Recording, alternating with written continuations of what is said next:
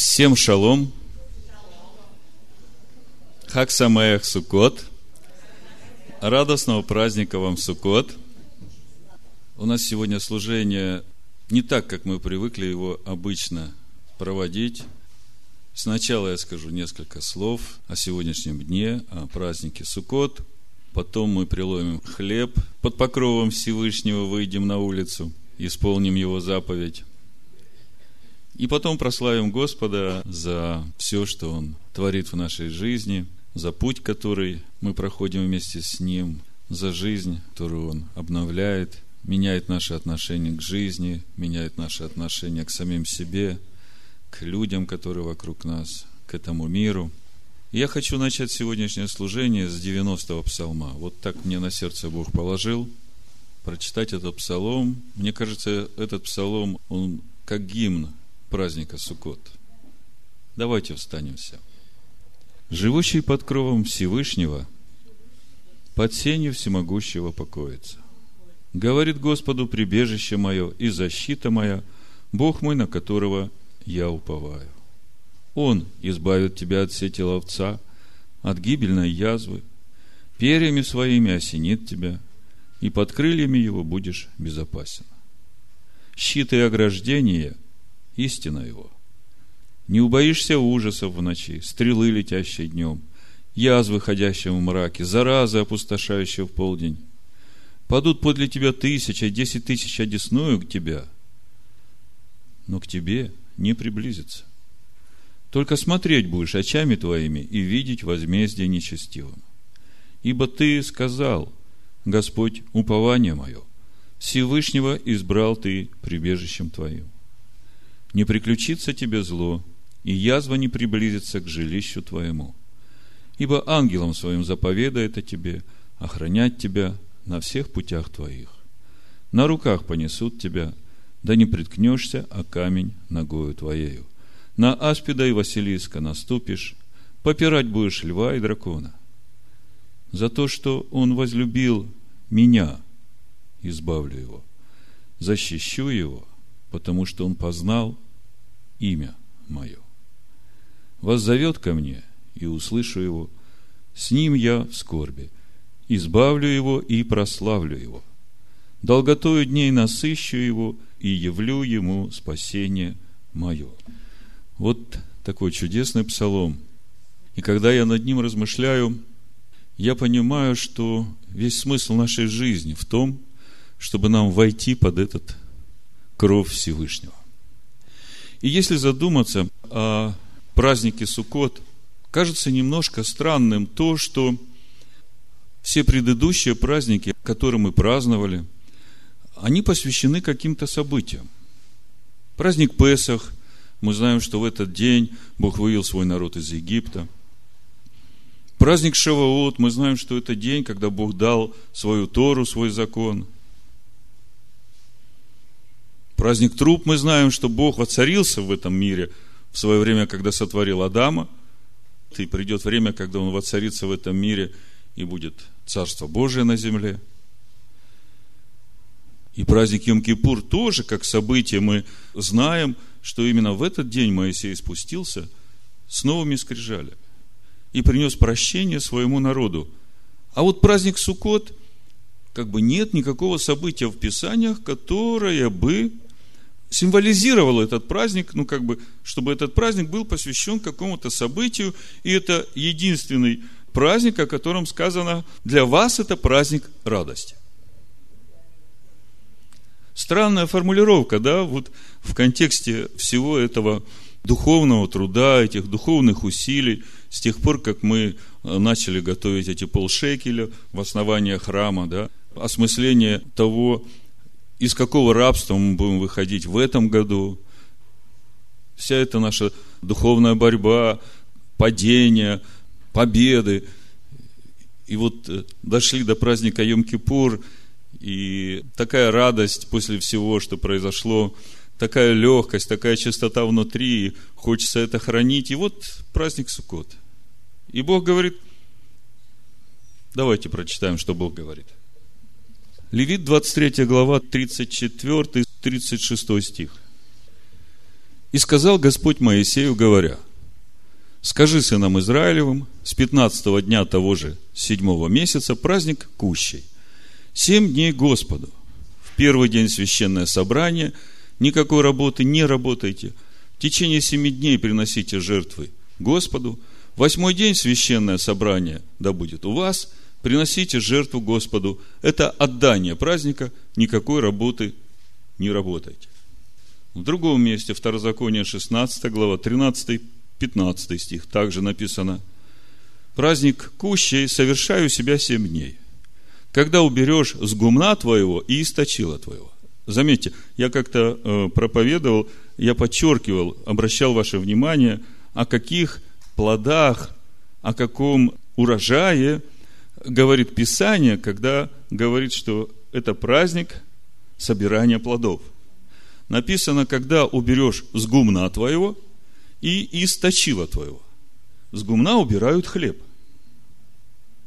А источила – это виноград, когда соберешь, выдавишь его и соберешь виноградный сок.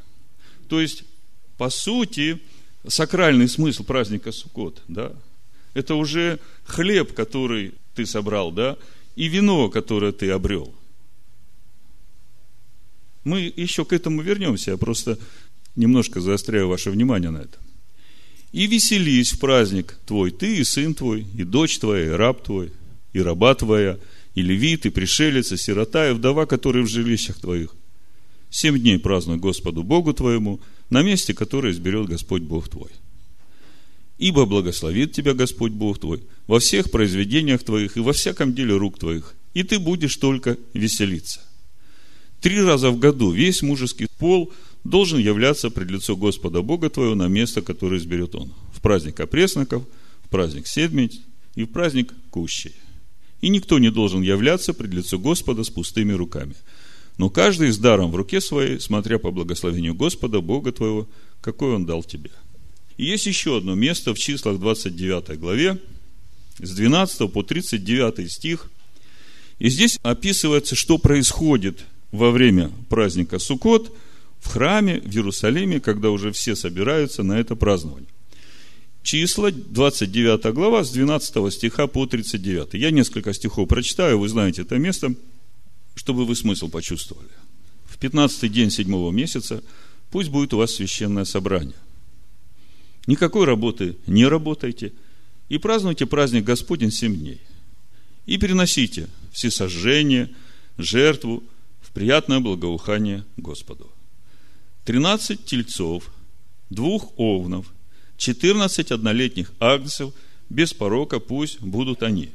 И при них в приношение хлебной пшеничной муки, смешанной с елеем, три десятых части эфа на каждого из тринадцати тельцов, две десятых части эфа на каждого из двух овнов и по десятой части эфы на каждого из четырнадцати агнцев.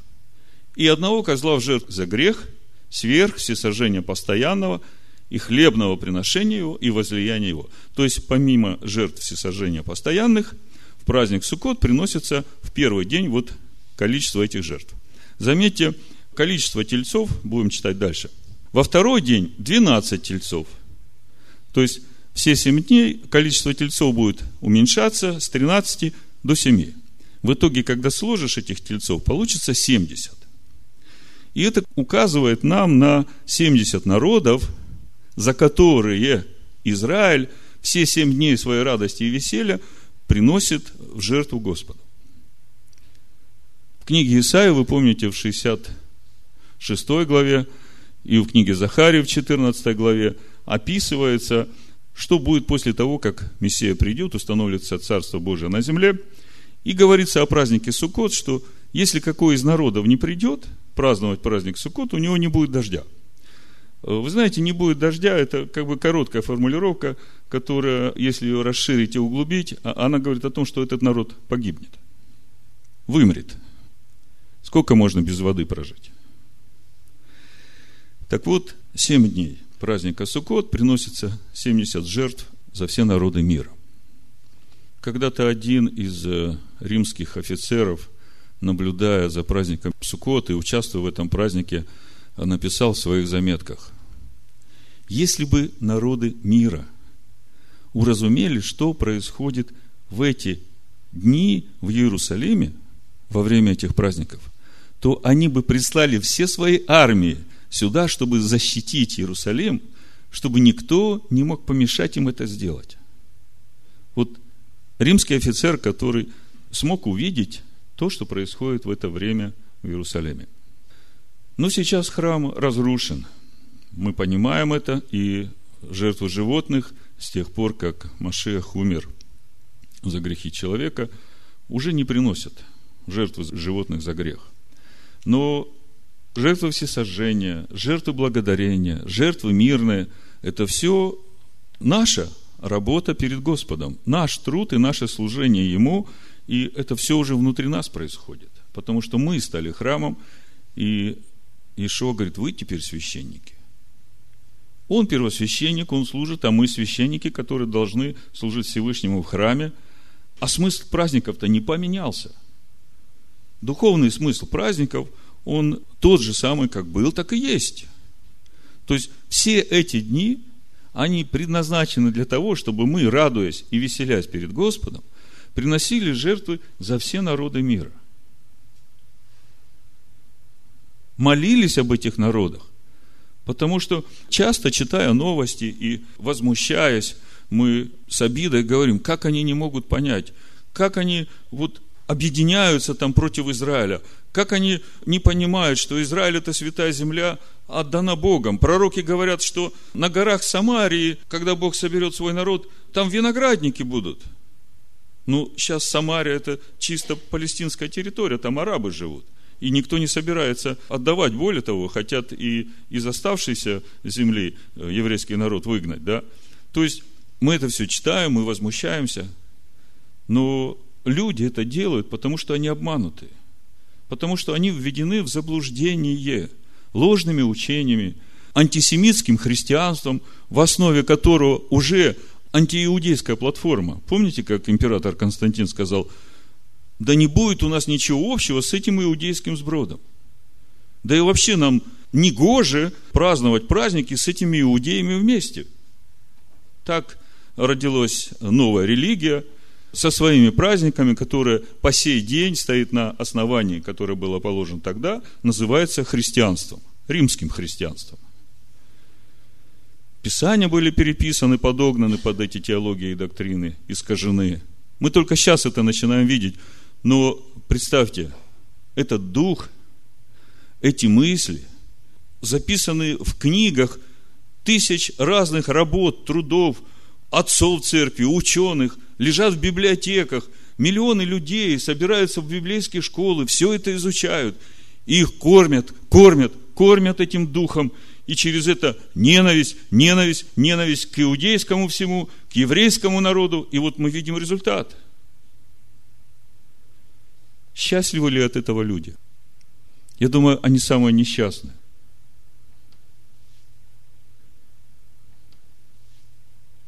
Несколько слов о счастье.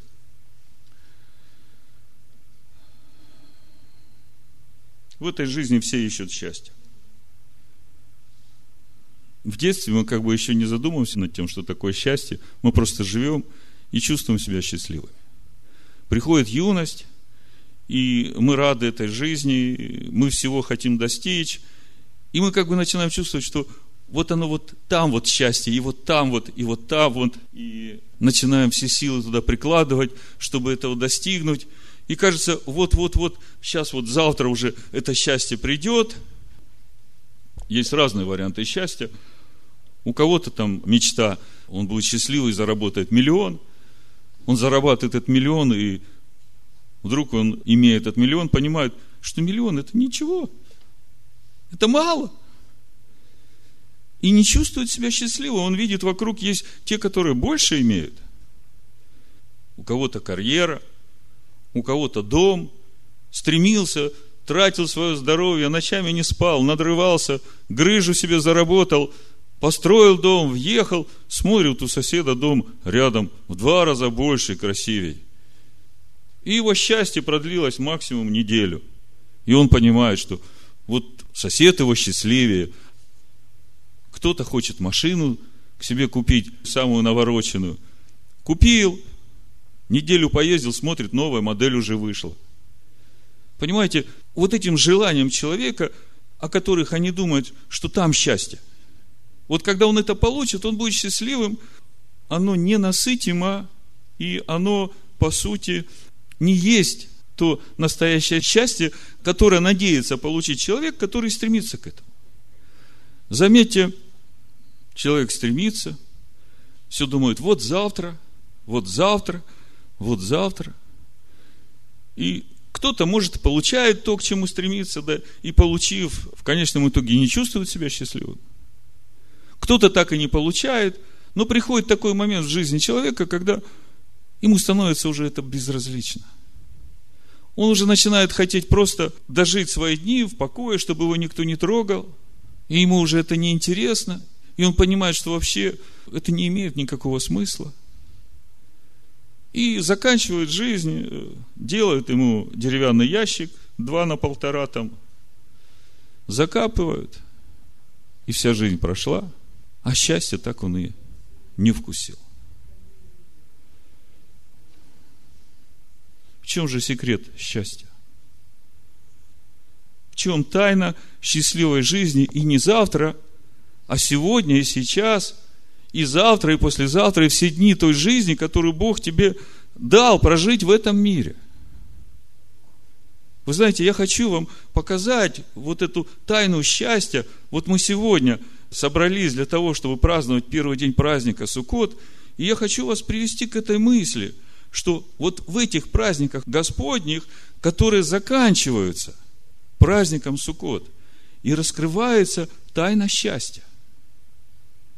Мы начали с 90-го псалма. «Живущий под кровом Всевышнего, в тени крыл всемогущего покоится». Скажите, что нужно для того, чтобы жить под покровом Всевышнего? Когда мой сын был совсем маленький, ну, может быть, 8 лет, может быть, 9. Он еще мало чего понимал, но я с ним читал притчи. Я понимал, что теологические доктрины, разные учености, ребенку это мало поможет. Ну вот я читал ему притчи, и однажды мы, читая вторую главу притч, прочитали такой стих. Восьмой, вторая глава притч написано, «Он охраняет пути правды и оберегает стезю святых своих». Притча 2.8. Он охраняет пути правды и оберегает стезю святых своих. То есть, чтобы быть под кровом Всевышнего, надо быть на этих путях правды, потому что Он там охраняет. А если ты будешь там вот другими путями, да, Он там не охраняет. И в итоге получается, что ты уже не под покровом Всевышнего. И в твою жизнь приходят всякие неприятности. И вот, начиная с праздника Песах, который в жизни каждого из нас произошел однажды, когда мы возопили Господу и сказали, лично я сказал так, Бог, если ты есть, научи меня жить. Потому что я понимал, что за свои 18 лет образования, высшего и аспирантуры, меня научили всему. Знаний дали кучу. Более того, научили, как добывать эти знания. Ну, спасибо за это. Но жить не научили. И я 38 лет, ну, после того, как получил все образования, которые можно было, да, я еще 16 лет жил, думая, что я все знаю, и знаю как, и знаю что. И в конечном итоге пришел к такому состоянию, что констатировал, что я ничего не знаю, не знаю как, потому что все, что я делал – все, куда я вкладывал себя, оказалось пустотой. И вот тогда я сказал, Бог, если ты есть, научи меня жить. Такой простой, конкретный смысл. Понять, зачем дана жизнь, что такое жизнь и как ее правильно жить. Вот так начинается путь к Богу у каждого ищущего Бога. Если мы приходим к Богу для того, чтобы получить благословение, то тогда мы неправильно понимаем Бога. Вот даже сегодня, если мы сравним платформы, на которых стоит среднестатистический христианин и среднестатистический иудей. На чем стоит среднестатистический христианин?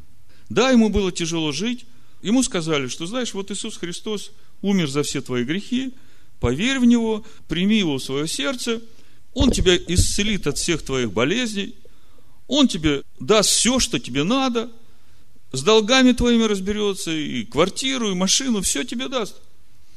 И главное, Он тебе делать ничего не будет заставлять, потому что Он все сделал. Он уже все за тебя сделал. О, классный Бог! И в итоге получается, что все упование человека на Бога, чтобы что-то от него получить. Как-то Алекс рассказывал, он был у нас здесь, вы помните, он рассказывал эту историю. В Иерусалиме его хороший знакомый, друг, брат, тоже раввин по образованию, преподает в университете, ортодоксальный иудей, рассказывает, как-то его на дороге встречают несколько евангелистов, молодые ребята, христиане. Встречают, говорят, вот, слушай, вот если завтра ты умрешь, не дай Бог, ты же знаешь, что ты в ад попадешь. Ты же не хочешь в ад. Тебе надо принять Иисуса, и Он тебя спасет от ада. Этот пожилой, умудренный жизнью иудей говорит, куда я попаду после того, как я умру, это будет он решать. Но пока я живу здесь, меня беспокоит не то, куда я попаду, а меня беспокоит то, насколько я успею очистить свою душу и набрать его света, чтобы, когда я туда приду, чтобы мне не стыдно было перед ним стоять. И вот вам две платформы, два ожидания. У одного мотивация не попасть в ад и получить все, что он может тебе дать. А у другого мотивация успеть за это время, которое отделил тебе Всевышний в этом мире, очистить свою душу, чтобы ему не стыдно было стоять перед Всевышним. Когда он придет. Он знает, что он придет и будет стоять перед ним на суде. Так вот, в чем же тайна счастья – в изобилии, в том, чтобы что-то получить, мы можем понять это через тот праздник, который стоит в конце пути его народа, вышедшего из Египта. Подумайте, выходя из Египта, Бог освобождает человека от всякого рабства, исцеляет от всех болезней, делает свободным от всякой зависимости, от всякого проклятия. Для чего Он это делает? Для того, чтобы человек – когда придет к празднику Шивоот, для того, чтобы получить от него Тору. Во-первых, чтобы он получил эту Тору, будучи свободным. Знаете, когда человек под гнетом, под давлением, он может сделать все, что угодно, чтобы только освободиться от этого давления, от этого преследования. Вы согласны со мной? То есть, когда человек под давлением, он может это сделать вынужденно. А Богу не надо – чтобы человек делал что-то вынужденно.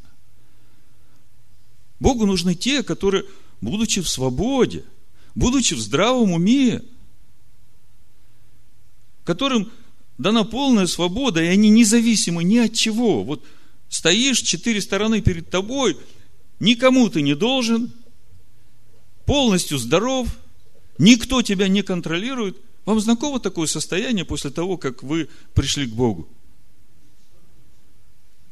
И вот в этот момент человек должен сделать выбор. Куда ему идти?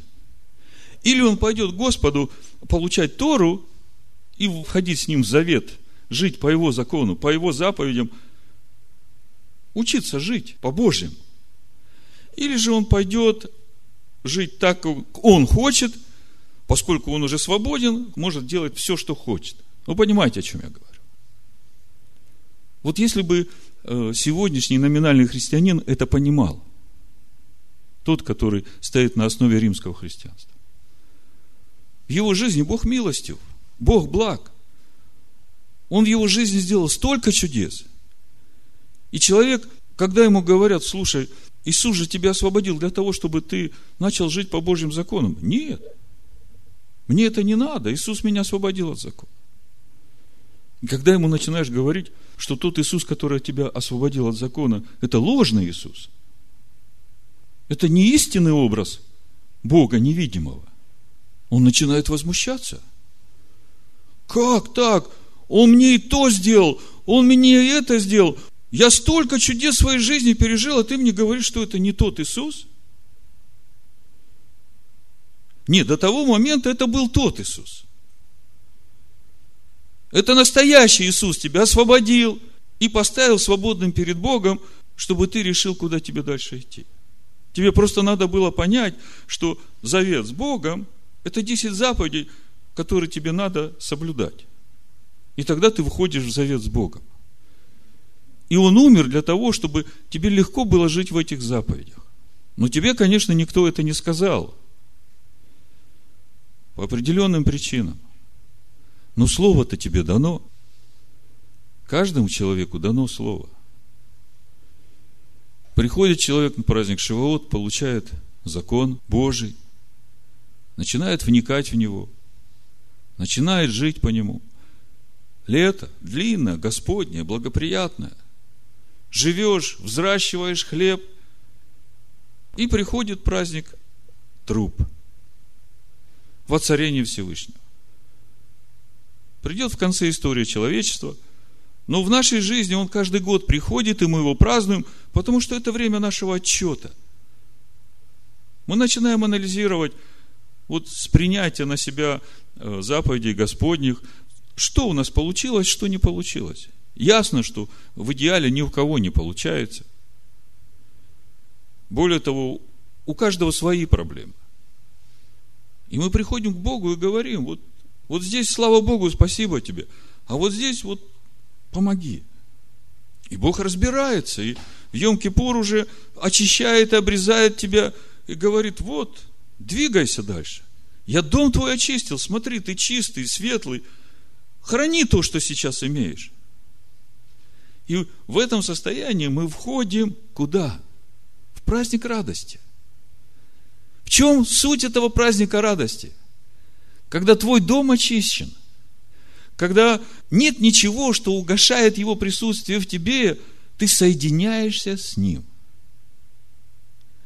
Ты и Бог, сотворивший небо и землю, становится одно. Душа твоя соединяется с ним в Машехе Иешуа.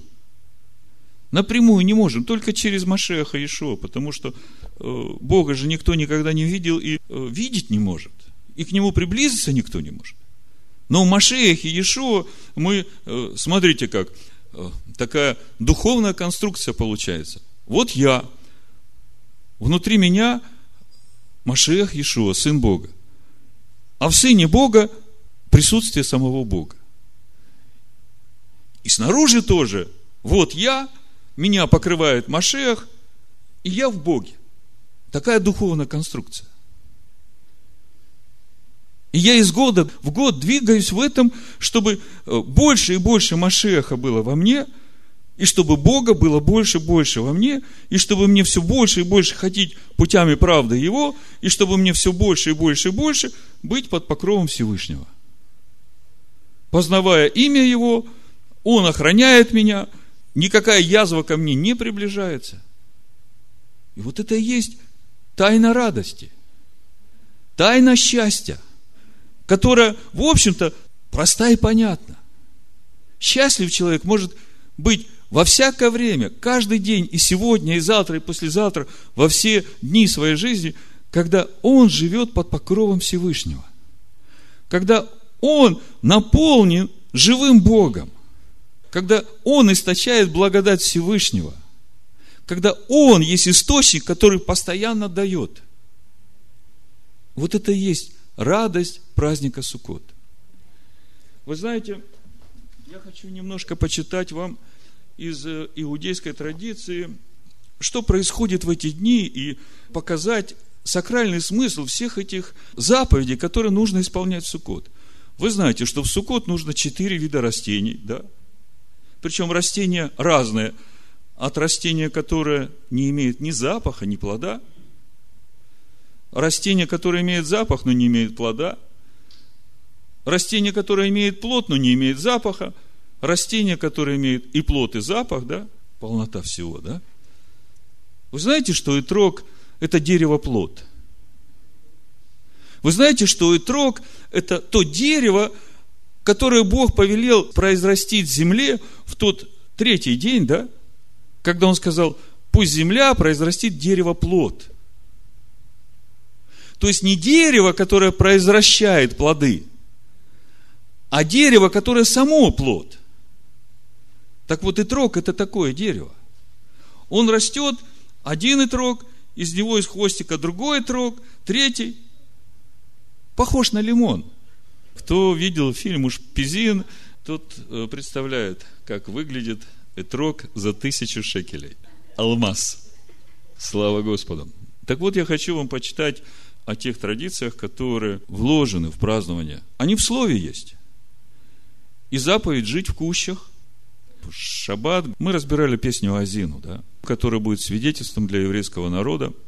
Моисей научил их этой песне и в конце говорит, вот я вам даю это слово, если вы будете его хранить и жить по нему, то вы долго будете жить на этой земле. И ничего из того, что в песне, не придет в вашу жизнь. А в песне слова, что ты войдешь в эту обетованную землю. Земля благословенная. Ты там разжиреешь и забудешь Бога. Так вот, праздник Суккот – это свидетельство тех, которые, войдя в обетованную землю, остались, несмотря на то обилие, изобилие богатств, которые имеет эта обетованная земля, они остались в своей жизни с этим главным приоритетом, чтобы и как бы в твоей жизни не было, ты всегда на путях правды с упованием на Всевышнего. Так вот, несколько мыслей из э, устава. Но то, что 70 животных приносить, э, тельцов за 70 народов, это нам уже понятно. И поэтому я вас призываю молиться за все народы в это время. Потому что, когда Бог смотрит на все народы, Он на них смотрит, как на Ниневию.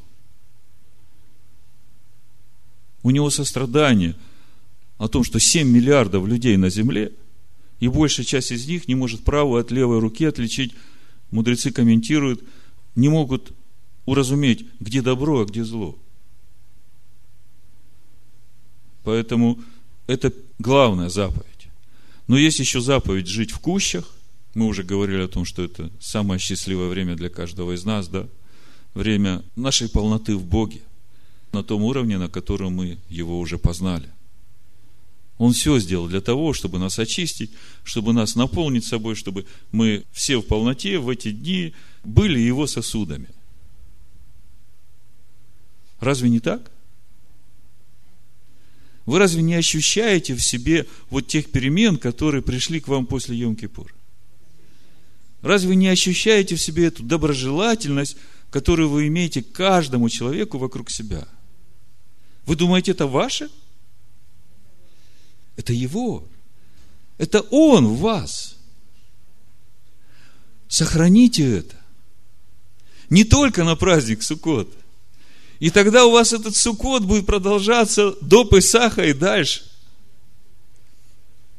Так вот, заповедь о четырех растениях.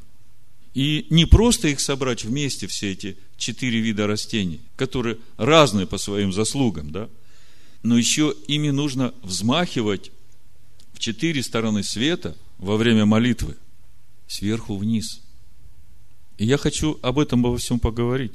Что я думаю обо всем этом, вот как я вижу, какой сакральный смысл в этом во всем вложен. Значит, э, я немножко почитаю. Книге Левит содержится два особых предписания, связанных с Суккот. В кущах живите семь дней, чтобы знали роды ваши, что в кущах поселил я сынов Израилевых, когда вывел их из земли египетской. И возьмите себе ветви красивых дерев, ветви пальмовые, ветви дерев широколиственных и вер причных, и выселитесь перед Господом Богом вашим семь дней. Законоучители назвали эти растения арба миним. Арба четыре. Буквально четыре вида. Этрог – вид цитрусовых. Хадасим – мирт. Лулав – это не раскрывшаяся пальмовая ветвь. И аравод – верба – то есть, вы видите, эти четыре вида растений, они разные по своим свойствам. Одни с запахом, другие с плодом. Верба, арава, да, она ни запаха не имеет, ни плодов не приносит, хотя живет у воды. Казалось бы, должна всех превзойти в принесении плодов. Согласно мнению раввинов, значит, библейский закон предписывает каждому мужчине держать арба миним во время праздника. В Левит 23.40 написано, что в первый день праздника, так мудрецы говорят, держат арба миним во время произнесения Галель.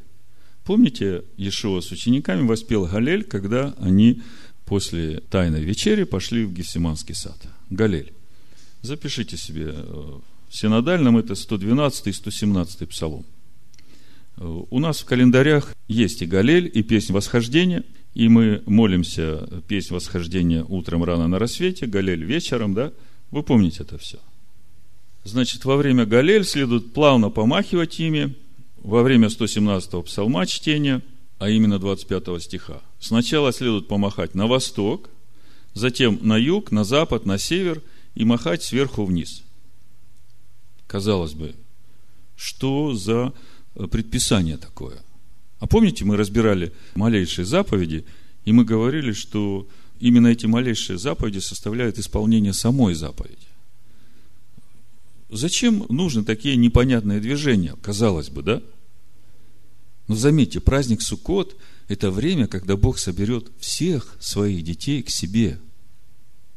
Сакральный смысл всего этого постановления – это собрание Божьего народа из севера, из юга, из востока, из запада, от края неба до края неба, да? вот это взмахивание. Вот я когда читаю Исаию 43 главу, Второзаконие 30 главу, я там это вижу. Вот я вам прочитаю, и вы сразу увидите, как раскрывается содержание вот этих постановлений, как празднуется этот праздник.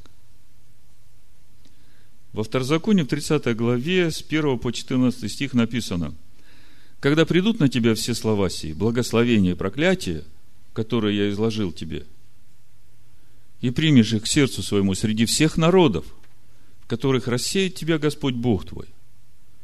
И обратишься к Господу Богу твоему, и послушаешь гласа Его, как я заповедую тебе сегодня, ты и сыны твои, от всего сердца твоего, от всей души твоей.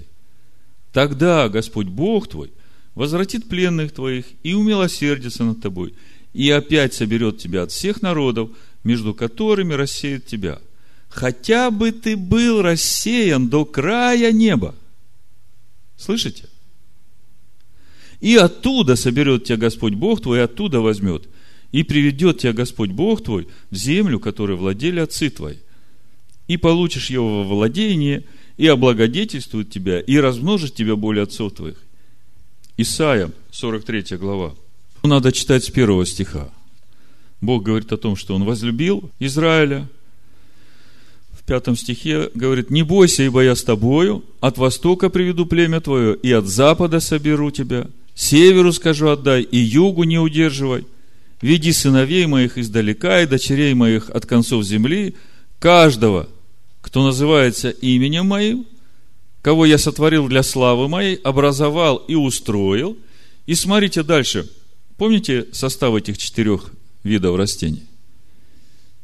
кого я сотворил и образовал для славы моей, выведи народ слепой, хотя у него есть глаза, и глухой, хотя у него есть уши.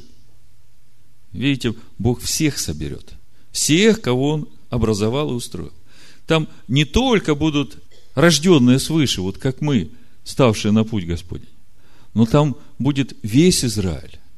И слепые, и глухие, те, которые еще даже не получили рождение свыше, речь идет о сыновьях Иакова, которые до сих пор ходят с этими четырьмя видами растений, и вот сегодня они сейчас именно тем и занимаются, что молятся именно так, как Бог заповедал через Моисея. Может быть, они даже еще не понимают, что за всем этим стоит. Но 3300 лет они это делают с постоянным усердием. 1300 лет до прихода Иешуа народ вышел из Египта, Бог дал Тору, и 2000 лет сейчас уже. Вы бы стали делать все то, что Бог повелел, не разумея того, что вы делаете. Трудно, правда? Представьте, какое послушание и какое доверие. Помните, мы, разбирая Азину, говорили, что народы прославят Израиль. Когда Бог разберется со всеми врагами, прославят. Прославят именно за то, что этот народ не отказался от своего упования и своей веры, не отказался от своего Бога и сохранил эту Тору. И в каждом предписании, которое они исполняют, там глубина мудрости. Не все это понимают. Но когда начинаешь размышлять в свете Писаний, разбирать вот этот устав праздника, я не буду задерживать вас сильно. Следующая заповедь, вы знаете, что в эти дни э, возливают на жертвенник не только вино, но и воду. Воду на жертвенник. Единственный праздник, когда на жертвенник, специально есть в жертвеннике отверстие, одно из них, кстати, больше диаметром, другое меньше, чтобы это количество воды и вина одинаково, протекая, одинаково протекало. И мудрецы говорят, тот, кто не видел радости и веселья вот в этот момент возлияния воды, тот вообще не знает, что такое радость. Когда я начинаю думать, а что за этим всем стоит, мне приходят в духе такие местописания. Вот давайте почитаю. Ефесянам, 5 глава, с 25 стиха. Мужья, любите своих жен, как и Машех возлюбил церковь и предал себя за нее, чтобы осветить ее, очистив баню водную посредством слова. То есть, первая мысль – вода, ассоциация, слово. То есть, вода – это символ слова, которое очищает и которое, в общем-то, и наполняет. А теперь я вам еще что-то прочитаю – Раньше вы так не думали. Но в контексте всего, что я вам рассказал, и в контексте праздника Суккот, и вот этой заповеди возливания воды и вина одновременно на жертвенник, я вам кое-что прочитаю. Евангелие от Иоанна, вторая глава, с первого стиха. Слушайте внимательно. На третий день. Вторая глава начинается словами «на третий день». Вам это ни о чем не говорит? Скажите, Машех придет со дня своего воскресения, если у Господа один день, как тысяча лет. На какой день? На третий. Помните у Михея? Через два дня на третий оживит нас. Помните? Читаю. На третий день был брак. Ну, Канна Галилейская, я акцент не делаю, я делаю акцент на браке. Мы все знаем, что такое брак вселенского масштаба, когда Всевышний воцарится в своем народе, когда Машех соединится со своей церковью. Невеста станет женой. Что произойдет в этот момент, скажите мне? Сие Бога с человеками. Разве это не символ праздника Суккот? О чем мы только что говорили. Так слушайте, что там произошло на третий день на браке. Был также зван Ишуа и ученики его на брак. И как не доставала вина, то матерь Ишуа говорит ему, вина нет у них. Ишуа говорит ей, что мне и тебе, жена? Еще не пришел час мой. Матерь его сказала служителям – что он скажет вам, то сделайте. Было же тут шесть каменных водоносов, стоящих по обычаю очищения иудейского. Знаете, шесть каменных водоносов, связанных с очищением иудейским. Скажите мне, ну мы знаем, что камень, который держит воду, если смотреть в пророках, это и есть те сосуды, которые, будучи иудеями, хранят Слово Божие. И мы говорили, что вода – это то, что очищает душу, Слово. шесть каменных водоносов – это, по сути, шесть тысяч лет в ожидании тысячелетнего царства. Шесть тысяч лет Слово Божие хранило человека, очищая его, помогая ему быть иудеем в чистоте. Наполненные водой, смотрите. Значит, что он вам скажет, то сделайте. Шестой стих. Было шесть каменных водоносов. Седьмой стих. Ешо говорит, наполните сосуды водою. Что такое вода? Слово. Кто такие сосуды? Человеки. Когда это было?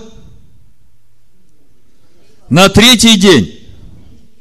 Наполните сосуды водою. Если сосуды не будут наполнены водою, то чудо не произойдет. Вы согласны со мной? Наполнили сосуды водою, и читаем, приносят распорядителю, 9 стих, отведал воды, сделавшейся вином. Скажите, что произойдет с нами, когда вся вода, которой мы себя наполним, станет вином? Сискиния Бога с человеком. Ты стал сосудом Бога Всевышнего, который вошел в тебя и живет в тебе во всей полноте. Тебя уже нет, ты сосуд. Да, пришла полнота. Первое чудо, которое сделал Иешуа. Мне кажется, это самое главное чудо, конечная цель его служения. Я бы так сказал. И это все в праздник Суккот. Наливают воду, льют вино, все вместе. И все это в праздник Суккот. Вот вам еще один устав праздника Суккот. Есть повод радоваться и веселиться, правда? Начинаешь ощущать это настоящее счастье. Настоящее счастье. Тайна этого счастья. Когда ты вкусишь тайну этого счастья, твоя душа обретет покой. Амен. Тебя уже не будут терзать страхи. Ты уже не будешь подвластен суете. Тебя уже не будут контролировать какие-то доминирующие мысли, которые тебе кто-то внушил. Не ты живешь. Вино в тебе, Дух Божий веселит и радует тебя. Слово стало в тебе вином. Поэтому наполняйтесь водой.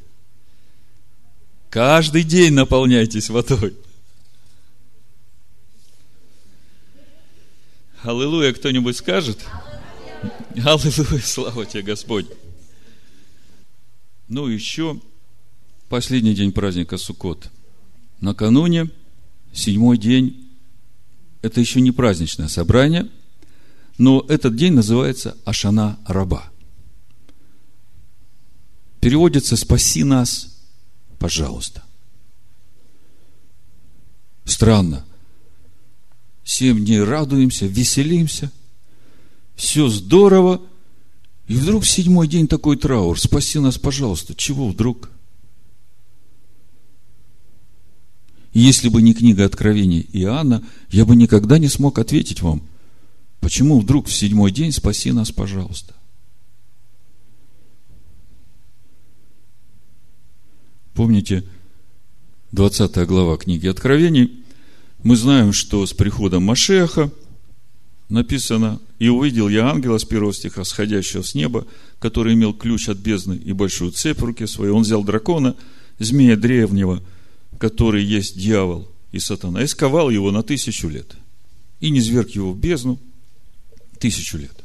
И это и есть символ тысячелетнего царства, сакральный смысл праздника Суккот. Заметьте, праздник Суккот – это еще праздник этого мира. Праздник Суккот – это еще праздник этого мира. Седьмой день – это праздник, которым завершается все творение – Шесть дней работал, седьмой день успокоился от всех дел своих, которые делал и совершал. Но это не значит, что Бог остановил свою деятельность, что-то перестал делать. Будет восьмой день. И восьмой день это и будет то новое небо, то новая земля, ради которой Он сотворил этот мир. Бара, Шеид, Бара, если помните. Через неделю начнем разбирать. Барышит Бара вначале сотворил. Помните? Первые строки книги Барышит. Но в Торе изначально не было разбивки на слова. Были записаны только буквы в ряд. Так вот, Баришит Бара можно прочитать так же, как Бара, Шеит Бара. Сотворил, чтобы перетворить. Так вот, шесть дней творил, в седьмой день успокоился, и все перетворил в восьмой день. Восьмой день – новый мир. Это уже другое измерение, это уже другой отсчет. Так вот, в конце седьмого дня, в начале седьмого дня дьявол скован, все народы ухватились за полу Иудея, все радуются, ходят на праздник Суккот, никто никого не обижает, зла нет на земле. Ни войн, ни зависти, ни корости, ни злобы. А потом в конце дьявола выпустят. Написано, когда же окончится тысяча лет, сатана будет освобожден из темницы своей и выйдет обольщать народы, находящиеся на четырех углах земли, Гога и Магога, и собирать их на брань, число их, как песок морской. Это будет в конце седьмого дня. И вот седьмой день праздника Суккот, он и называется Ашана Раба – Спаси нас, пожалуйста. Теперь вы понимаете смысл седьмого дня. Мы соберемся здесь, седьмой день у нас служение, это будет воскресенье. Как вы думаете, о чем надо молиться в этот седьмой день? Подумайте, откуда возьмутся эти народы со всех сторон, когда уже перед началом тысячелетнего царства Машиах придет, и погибнут все, которые были против Бога Израиля – против его народа, останутся только те, которые ухватятся за полу Иудея. Откуда же возьмутся эти народы? Я вам скажу тайну. Время, в котором мы сейчас живем, когда зло искушает, соблазняет нас, вы уже почувствовали. Это самое благословенное время для нас, чтобы нам очиститься от него. Потому что мы можем увидеть его в себе. И если мы захотим и вынесем это на свет – мы от этого освободимся. А когда не будет никого и ничего, кто тебя будет искушать, и ты будешь думать, что ты такой хорошенький и сладенький, и все у тебя хорошо, и процесс обрезания не происходит. И как только его выпустят, все заиграет. Ах, эти евреи живут там в Иерусалиме. Все народы несут им добро, они там ничего не делают, а мы тут пашем на них. Пойдем все заберем у них, хватит им. Это я так утрирую. Я просто вам хочу показать эту человеческую природу, злую природу, которая начинает сразу себя проявлять, как э, зло выходит на свободу. Поэтому народам не надо ждать конца времен – чтобы ухватиться за полу Иудея и утешать себя. О, я заскочил. Я заскочил в седьмой день, держась за цицит Иудея. Надо не только в седьмой день заскочить, надо еще в конце седьмого дня остаться с его народом. Поэтому мы в седьмой день будем молиться все так же за народы. 70 жертв за народы принесены. Но чтобы они это увидели сейчас, чтобы они сейчас стали на этот путь обрезания, чтобы они сейчас захотели жить по законам Бога, а не противиться всему иудейскому. Есть еще возможность раскаяться перед Богом и пройти этот путь обрезания. Ясно, что ты идеальным не будешь, ясно, что ты все равно в полноту не войдешь, но если ты будешь на этом пути, пути обрезания, если ты будешь на этом пути жизни по заповедям Бога, то тогда уже другое дело. И вот восьмой день. Восьмой день это уже отчет другого мира. Написано, что Израиль остался один. И нет больше никого, кто против него. Мудрецы говорят, восьмой день это так как бы вот отец сделал большой праздник, призвал много гостей, И все семь его сыновья, дочери работали на то, чтобы обслуживать этих всех гостей. Все народы, 70 народов, все собрались на этот праздник Суккот. И когда они закончили эту работу по обслуживанию всех народов, Бог говорит, это мудрецы так говорят о восьмом дне. Пусть сыновья мои останутся, я хочу с ними побыть еще, просто с ними. И не надо много жертв, мне достаточно одной жертвы все сожжения, вашего посвящения мне. Вот вам восьмой день. Праздника Суккот. Мы соберемся, у нас будет праздничное собрание. Ну вот те мысли, которыми я хотел поделиться с вами о празднике Суккот, о его уставе, о заповедях, которые мы должны исполнять в этот праздник. Пусть Всевышний благословит нас и всех, кто празднует праздник Суккот и в Израиле, и до края земли, всех, кто вступил с ним в завет при жертве, в имени Машеха Ишуа, да благословит вас всех Всевышний, радостного всем нам праздника. Amen. Amen. Amen. Amen.